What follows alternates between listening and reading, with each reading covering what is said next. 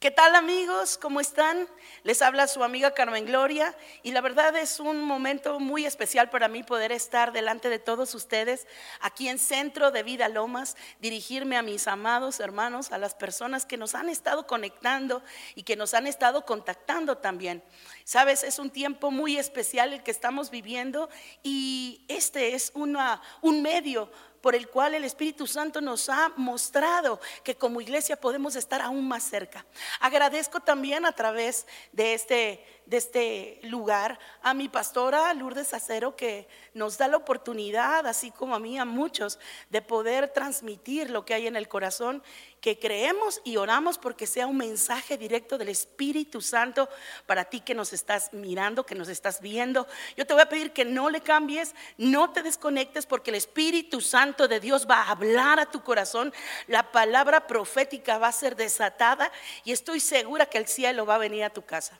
Así que bueno, vamos a entrar en materia y el tema que me toca desarrollar el día de hoy es acerca de la adoración profética. Estamos en la última parte de un cierre que estamos teniendo de tres sesiones acerca de la, administración profética y el día de hoy toca a esta parte acerca del ministerio profético dentro de la iglesia. Y esto es muy interesante, porque hoy como nunca estamos viendo los cielos en la tierra. Hoy como nunca la iglesia está viviendo el desafío de poner en práctica su fe, de poder ser más cristianos que nunca, de poder ser más creyentes que nunca antes. Así que hoy estoy segura que el Espíritu Santo quiere activar la boca y el corazón de la iglesia para que podamos invadir este mundo con buenas noticias. Si algo se va a hacer contagioso, va a ser tu fe, va a ser mi fe, va a ser la revelación de la palabra. Así que de parte de Dios te digo, anímate, estate confiado, porque Dios tiene un plan. En medio de una crisis siempre hay un plan de Dios que es perfecto y que lleva a sus hijos a otro nivel. Así que están listos. Bueno, pues vamos a entrar en la materia. Adoración que hemos estado hablando del poder de la adoración.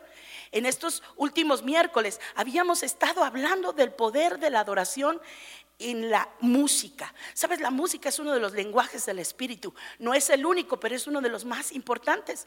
Y, lo vimos la semana pasada. Tú podrás encontrar estas referencias y este material que está también eh, expuesto aquí en las redes sociales. Ahí te vamos a dejar un link para que puedas escuchar las otras conferencias. Pero la del día de hoy el ministerio profético dentro de la iglesia. Y para empezar con esto necesitamos saber qué es profecía. Y tengo algunas definiciones acerca de este término y las quiero leer. Dice, profecía es un concepto que procede del latín propetia. Repite conmigo, propetia. ¿Qué significa? Esto significa que hay un don sobrenatural que permite conocer cosas distantes o futuras por inspiración de Dios. Yo tengo mi propia definición acerca de profecía, porque yo lo he entendido así a lo largo de estos años. Una verdad del corazón de Dios revelado al corazón del hombre para su expresión en la tierra. Sabes, esto es la palabra profética. Y dentro de ella tenemos cuatro niveles. Diga conmigo, para los que están escribiendo, hay cuatro niveles. Mira, estudiando esto es tan vasto que no nos va, no nos va a alcanzar estos poquitos minutos para enseñarte, pero va a ser de verdad un poquito para que nuestra percepción acerca de lo profético pueda ser apuntalada por la palabra de Dios. Esto es muy importante. Hoy en día vemos muchos ministerios proféticos o que se dicen proféticos, pero la realidad es que se está falseando el término, a veces se abusa del término. El, apóstol Padre decía, no menosprecien las, las profecías. Porque en aquel tiempo como que todo el mundo profetizaba, como que todo el mundo se sentía profeta, como que todo el mundo andaba repartiendo palabras. Pero hoy vamos a entender a la luz de la palabra cuáles son cada uno de ellos. Amén. ¿Están ahí? Si están ahí, déjenoslo saber, ¿verdad? Escribiendo aquí estamos presentes. El primero, el nivel uno es el espíritu de la profecía. Y te quiero leer esto. Dice, es la manifestación a través de cualquier creyente que actuando en fe profetice en la congregación en un momento donde la adoración o la oración están en una atmósfera alta. Es decir, cuando a veces en la adoración Hay un momento donde el Espíritu Santo empieza a fluir y están los profetas, ¿verdad? Están profetizando. Hay un momento donde el cielo toca la tierra. Y de pronto, de acuerdo a lo que dice la escritura, el espíritu de profecía empieza a manifestarse en cualquier creyente o casi en cualquier creyente. Pablo decía que todos pudieran profetizar. Incluso hay una escritura que nos refiere exactamente esta situación. Dice la palabra ahí en números número 11, que estando Moisés, estando Moisés con algunos de los de las personas que ayudaban ya este ministerio en el tabernáculo, mandó llamar a 70 ancianos y, dice la palabra que de pronto vino el Espíritu de Jehová y empezaron todos a profetizar por un espíritu de profecía que vino sobre ellos, sobre Moisés y sobre los 70 ancianos. Pero dice también la escritura que en el campamento había dos personas que empezaron a profetizar también. Ellos se llamaban Eldad y Medad. Y empiezan a profetizar. Mira lo que voy, lo voy a leer. Esto está en Números capítulo 11, versículo 29. Dice, y entonces corrió un joven y dio aviso a Moisés y le dijo, el dad y medad están profetizando en el campamento. Entonces respondió Josué, hijo de Nun, ayudante de Moisés, uno de sus jóvenes, y dijo, Señor mío Moisés, impídelos. Es decir, de pronto va a haber gente que va a decir, se van a sentir expuestos. Oye, no, pero ¿por qué están profetizando esos jóvenes? Si ellos no son de liderazgo, ¿por qué están profetizando? Pero mira lo que responde Moisés. Dice, ¿tienes tú celos por mí? Ojalá todo el pueblo de Jehová fuese profeta y que Jehová pusiera su espíritu sobre ellos. Sabes, esta, de acuerdo, esta acción que hubo en, este par de, jóvenes, el dad y medad, fue porque el Espíritu de Dios empezó a sensibilizar los corazones de tal forma que aunque no estaban con, los 70 ni con Moisés ahí, ellos estaban fuera, estaban en el campamento, también empezaron a profetizar. Y esto fue tremendo. Y bueno, esa es una de las... De los ejemplos que tenemos acerca del espíritu de profecía. También lo tenemos cuando Adán profetiza concerniente al futuro del estado matrimonial. Esto está en Génesis 2.20. Tenemos a Noé, pregonero de justicia. Esto está en Segunda de Pedro 2.5. Tenemos a Abraham cuando fue visto como un profeta por Abimelech. Génesis 27. Tú vas a tener perfectamente tiempo de estas citas que te estoy dando, corroborarlas. Algo que sucede muy, muy frecuentemente en el pueblo de Dios. Se para alguien enfrente, se pone un micrófono y empieza a hablar como de parte de Dios y a veces el pueblo o la iglesia, los amados, no se dan el tiempo de ver que el versículo que están citando, que la enseñanza que nos están transmitiendo sea 100% bíblica. Así que yo te desafío, ahora que vas a tener todo el tiempo del mundo, porque todos estamos guardaditos, no por temor, sino por sabiduría, no por pánico, sino lo estamos haciendo porque si alguien tiene que poner un ejemplo cívico, somos nosotros la iglesia. Sabes, cada que tú eres obediente y no sales porque nos están dando una instrucción del gobierno, podrías estarle salvando la vida a mucha gente. Y simplemente el mundo está viendo cómo, qué es lo que hacen los cristianos. Sabes, cuando tienes a Cristo, no te puedes esconder. Tienes que ser luz y tienes que ser sal. Así que a través de este medio de las redes, vamos tú y yo a brillar para Cristo hoy más que nunca. ¿Lo vamos a hacer? Amén. Escucho su amén hasta acá. Bueno, el segundo nivel de la profecía dentro de la iglesia es el don de profecía. Escuchen bien, el don de profecía. Esto está en Primera de Corintios 12:10 dice la Biblia que el Espíritu Santo reparte como él quiere dones a la iglesia. Y esto es para edificación, para exhortación, para animar. Este es el propósito de esa palabra revelada al corazón de aquel que porta un don. Dice la Biblia que toda dádiva y don perfecto viene del Padre. Así que al Padre, al Espíritu Santo y al Hijo les, les, les, eh, um, les gusta bendecir a la iglesia con sus dones y con actividades del Espíritu Santo. Es uno de los nueve dones del Espíritu. Y esto lo podemos ver en muchas, en muchas partes. Tenemos Romanos 12:6 para los que están escribiendo, Hechos 2.18. Es una operación del Espíritu Santo que está dando a la iglesia para edificarla, para exhortarla y para consolarla. Sabes, hay muchas personas con respecto a esto que creen porque tienen el don de la profecía o bien están fluyendo en el espíritu de la profecía, de pronto dicen, yo, yo soy constituido como un profeta de esta generación. Si algo caracteriza a una persona que está fluyendo el ministerio profético es la obediencia. Digan conmigo allá, obediencia. Estoy oyendo a todos que están diciendo obediencia. Y autoridad. Ajá.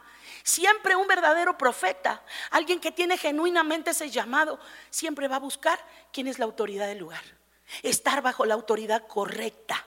No para manipularla, sino para ponerse bajo, ¿verdad? Su aprobación, su escrutinio, su consejo. Ajá. Esto va a ser siempre acerca del don de la profecía. Podemos ver algunos ejemplos bíblicos. Dice la palabra que Felipe, el evangelista, tenía cuatro hijas y ellas tenían ese don de, profetizar. Y esto está tremendo. Hoy estamos delante de una generación de chavos, de chavas. Si tú eres chavo y chava, nos estás viendo, sabes, yo creo y oramos, hace un rato oramos aún con la pastora, para que haya una activación en los dones. Nunca como ahora necesitamos invadir las redes con palabras de parte de Dios, no rollos así fumados o místicos o que nos saquemos de la manga. No, que Dios está hablando a ti generación, que te está hablando a ti joven, jovencita, hombre, mujer, anciano, anciana, niños, que puedan transmitir del corazón de Dios para esta generación. Yo lo veo. Hoy como nunca vamos a estar viendo las redes invadidas, no solo de palabra, de, palabra logos, sino rema. Diga conmigo rema. El rema es esa palabra que se hace carne. Amén. Y bueno, no vamos a abundar mucho en este tema porque es demasiado vasto. Vamos al, punto número tres, que es el ministerio o oficina o oficio del profeta. Dice la palabra en Efesios 4:11 que el mismo Señor Jesucristo instituyó apóstoles, profetas, pastores, evangelistas y maestros. Por ahí dicen que es la mano de Dios. Toma tu mano así y ábrela así. Y repite conmigo, apóstoles, profetas, evangelistas, pastores y maestros. Ajá. Esto lo dio para la edificación del cuerpo de Cristo. Este ministerio quíntuple que Dios trajo a la iglesia y que Él instituyó, trae fundamento, trae fundamento. Me están diciendo de cambio de cámaras, perdón, usted me va a ver como medio mareada, pero es de las primeras veces que estamos haciendo esto. Así que usted no se preocupe si lo estoy viendo para acá y estoy hablando para allá. Yo le pido a Dios que le dé de todas maneras entendimiento. Amén. Amén. Ok, seguimos acerca del don de profecía que debe de estar activo permanentemente. Una característica tienen las personas que tienen y recibieron el don de profecía. Es algo activo, activo en ellos. Ya lo traen así, ya viene en su paquete, ajá, en su asignación. Una persona que está fluyendo, claro que eso se tiene que desarrollar y llevar a nuevos niveles. Pero eso es muy importante que estés bajo cobertura de autoridad. Con tus pastores, tú que me estás viendo.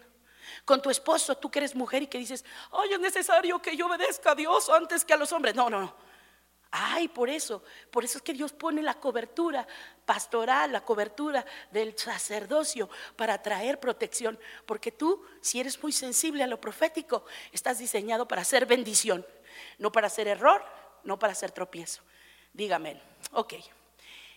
Esto es el ministerio del don profético, pero ya estábamos en el profeta, diga conmigo el profeta. El profeta es muy diferente.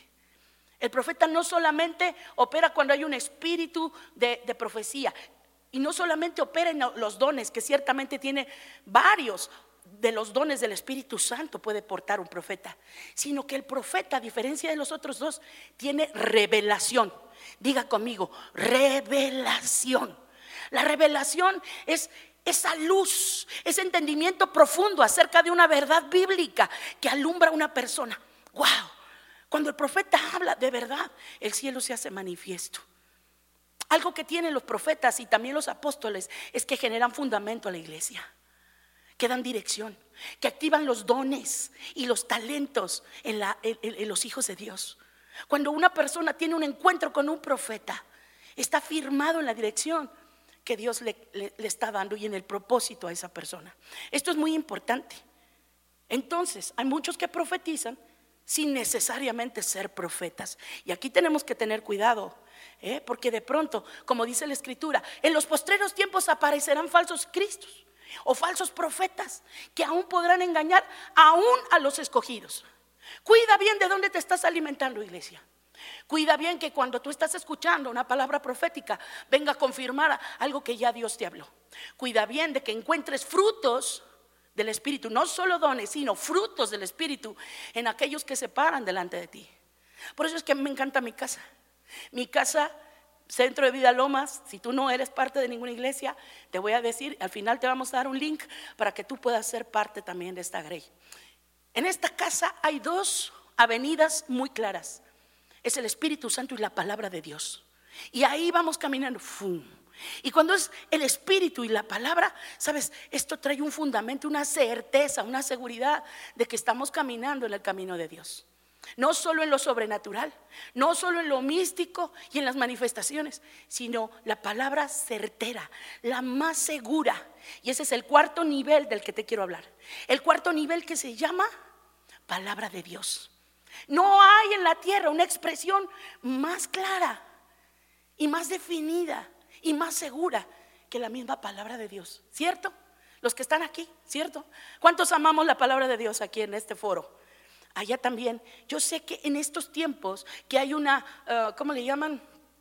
Porque estamos siendo guardados, que estamos siendo cuidados, esta, esta, esta contingencia, gracias pastora, esta contingencia que estamos teniendo, pues es para tenernos en un lugar seguro, pero Imagínate que ahora en este encierro que vamos a tener con el Espíritu de Dios, el Señor le plazca activarnos en los dones, en la sensibilidad para escuchar a Dios. ¿Sabe? Ser profético se trata más de escuchar a Dios que de hablar de parte de Él.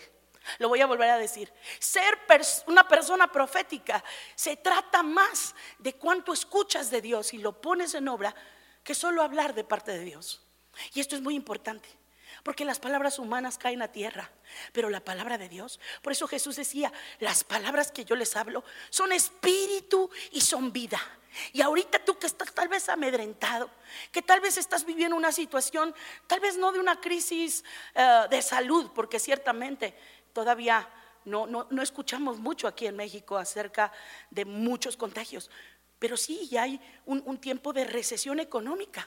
Gente que, pues de pronto económicamente, ¿cómo va a salir adelante? Sabes, hoy el Espíritu Santo va a empezar a hablar estrategia a tus oídos para que tú aprendas a administrar en este tiempo, como lo hacía José, como lo hacían tantos hombres y mujeres en la Biblia que tenían el oído agudo a la voz de Dios. ¿Cuántos dicen amén? Yo lo necesito. Así que oramos para que esto suceda. Estamos hablando entonces acerca de que Dios ha dado su palabra.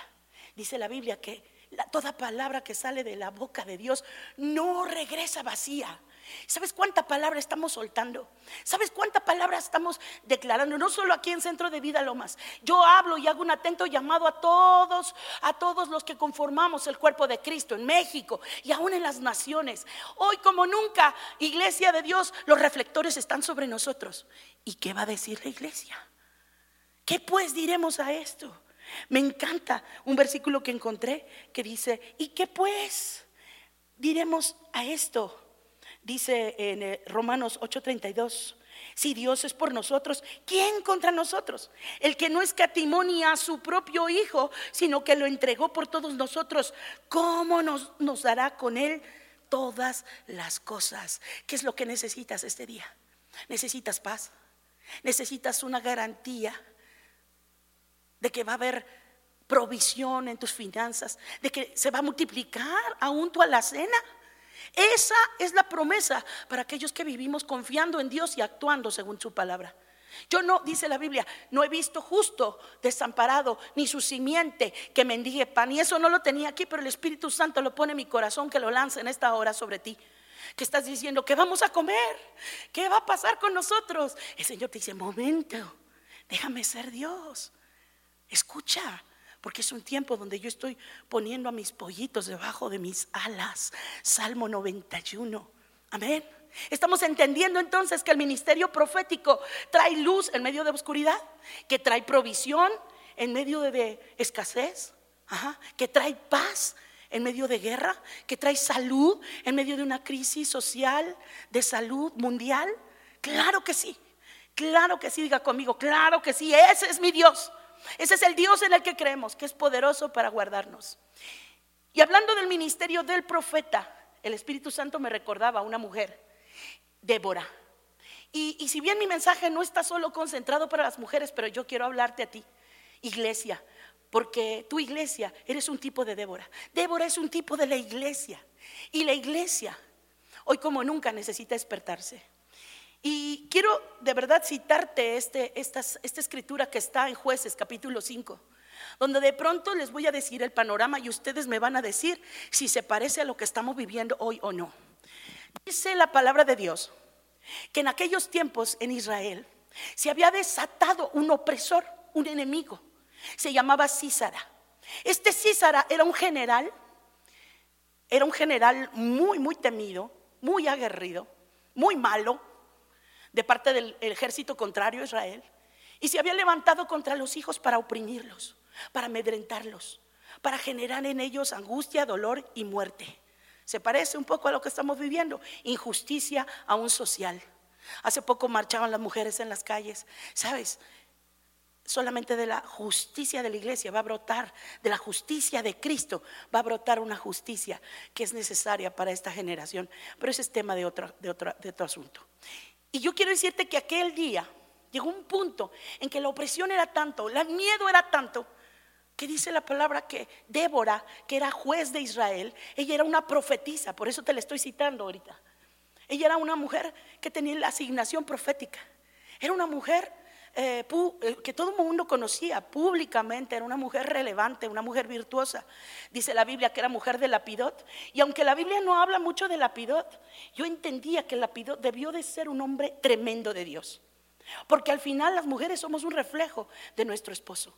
Me enseñaba mi pastor Gabriel Acero que la mujer es un ser de respuestas, ¿no? Y decía, si tú le entregas una la cena, ¿qué te entrega una mujer?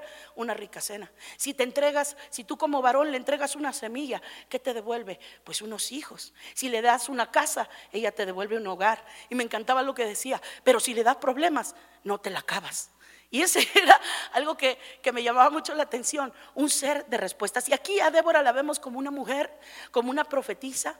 Y dice la palabra, hablando de la música, y era una mujer que profetizaba cantando. Y llega un momento que está devastado el panorama, tal como lo estamos viendo ahora. Y de pronto el Espíritu Santo le empieza a mover el corazón y ella se profetiza a sí misma. Y dice, despierta, despierta, Débora. Ese era el canto que cantaba Débora. Le voy a pedir a Esteban si puede venir, el grupo de alabanza. Usted no los va a ver, pero aquí hay unos chicos valientes que se han venido con todo, bien orados, bien ungidos, para poder participar y tañir. Y les enseñaba yo en estos días pasados que aquellos que tañen, aquellos que tocan música, generan una atmósfera profética que es justo lo que ya se ha desarrollado aquí en medio de nosotros. Y justo ahora está por tocar e invadir tu atmósfera, tus cielos. ¿Sabes? Me encanta la fe de Jesús. Voy a hacer un paréntesis con lo de Débora. Porque una vez se acerca un centurión con Jesús y le dice, mi siervo está gravemente enfermo, pero sé que si tú dices la palabra, él sanará. ¿Sabes?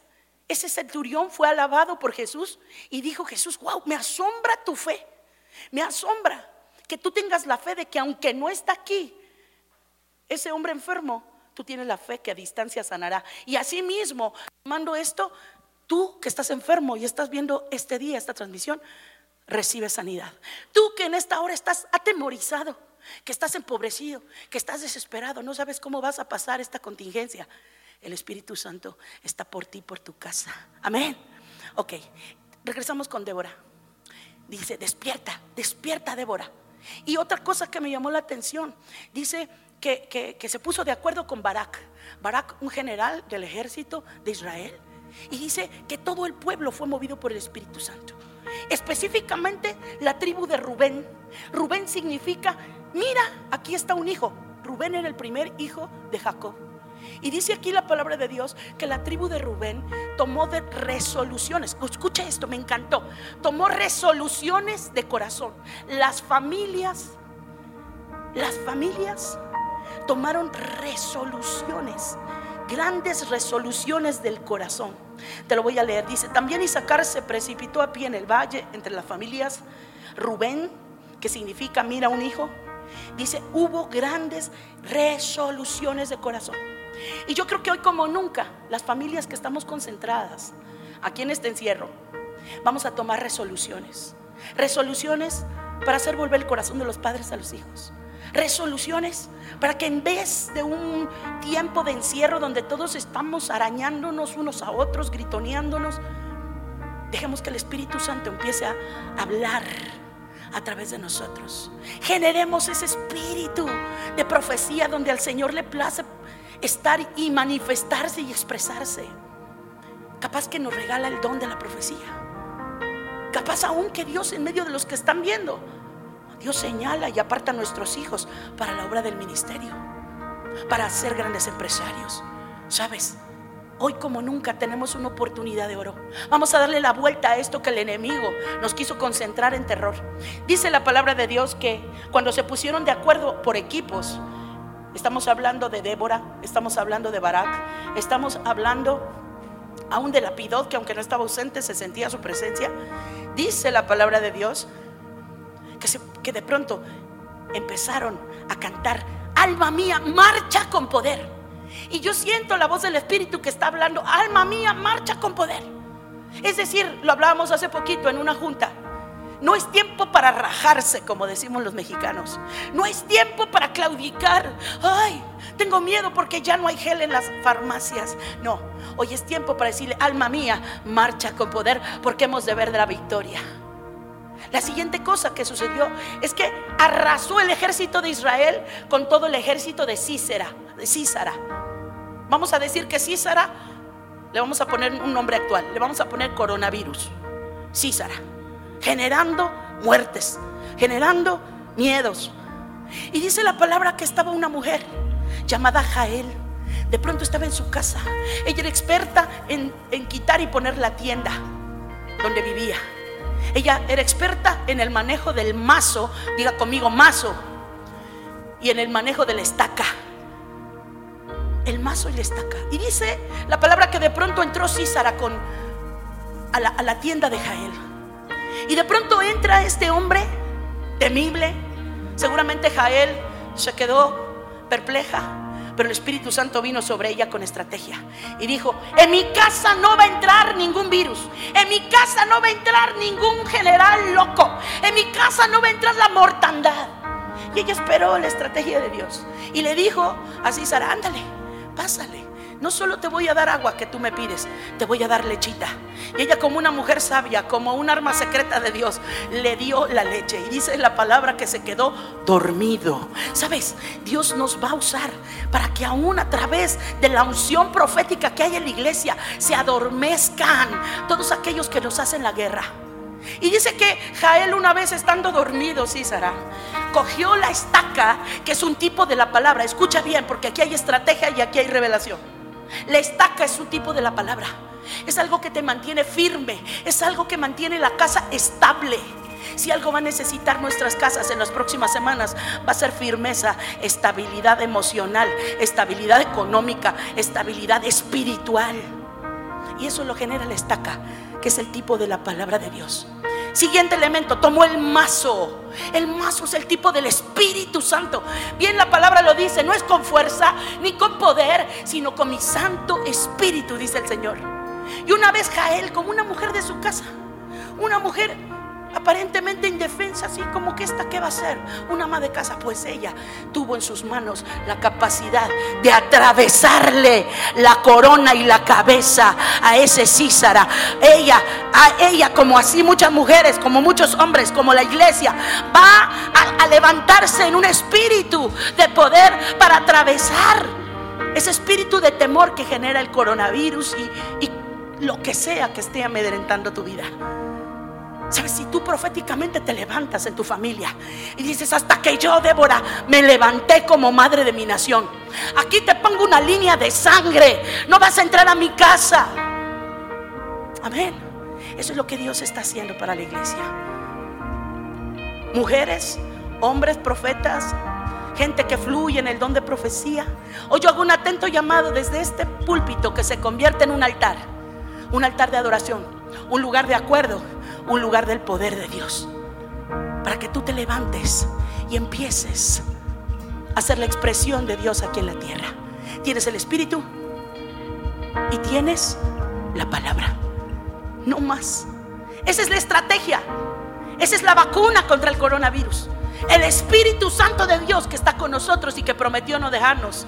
Y por otro lado, la palabra de Dios que no regresa vacía, sino cumple el propósito por el cual le envió.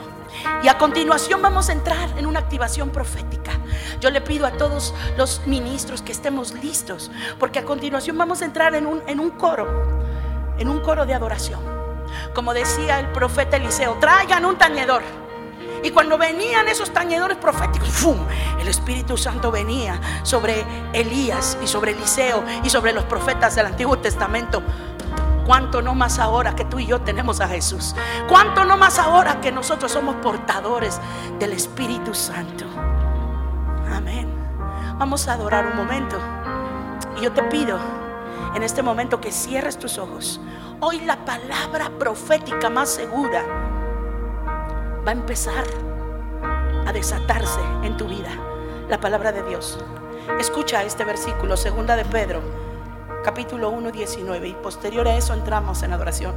Dice, tenemos también la palabra profética más segura, a la cual hacéis bien en estar atentos, como a una antorcha que alumbra el lugar oscuro, hasta que el día esclarezca y el lucero de la mañana salga en vuestros corazones, entendiendo primero esto, que ninguna profecía de la escritura es de interpretación privada, porque nunca la profecía fue traída por voluntad humana, sino que los santos hombres de Dios hablaron siendo inspirados por el Espíritu Santo. ¿Estás listo? Vamos a adorar. Vamos chicos.